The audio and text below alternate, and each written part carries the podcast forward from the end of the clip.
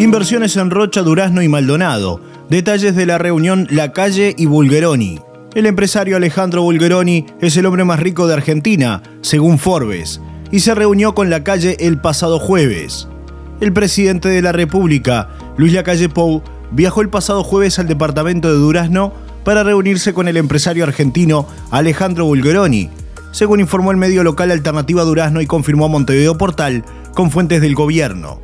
El mandatario fue acompañado del secretario de Presidencia Álvaro Delgado y el intendente de Durazno Carmelo Vidalín y el ex subsecretario del Ministerio de Desarrollo Social Armando Castein de Bat.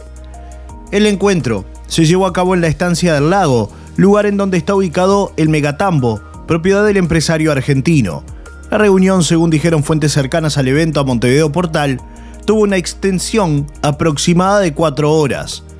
Allí se conoció toda la inversión que pretende realizar en nuestro país y se mostraron números de producción y exportación de la empresa lechera del argentino. La empresa Bulgeroni actualmente es la quinta que exporta más a nivel de Latinoamérica y las fuentes dijeron que se está trabajando para que se ubique en el cuarto lugar.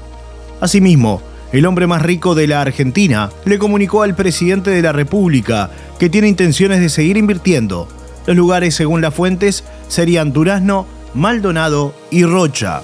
Alejandro Bulgeroni es un empresario e ingeniero de origen argentino, considerado el hombre más rico de ese país, ya que tiene una riqueza valorada en más de 5.400 millones de euros, según Forbes.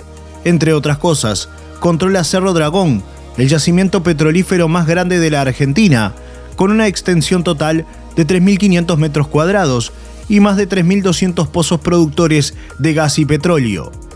En Uruguay, fundó en el año 1999 Bodega Garzón en nuestro país, un emprendimiento agrícola y ganadero de alta tecnología. A su vez, en marzo del 2016, inauguraron la segunda etapa de su bodega. Tiene un patrimonio valuado en aproximadamente 3.100 millones de dólares.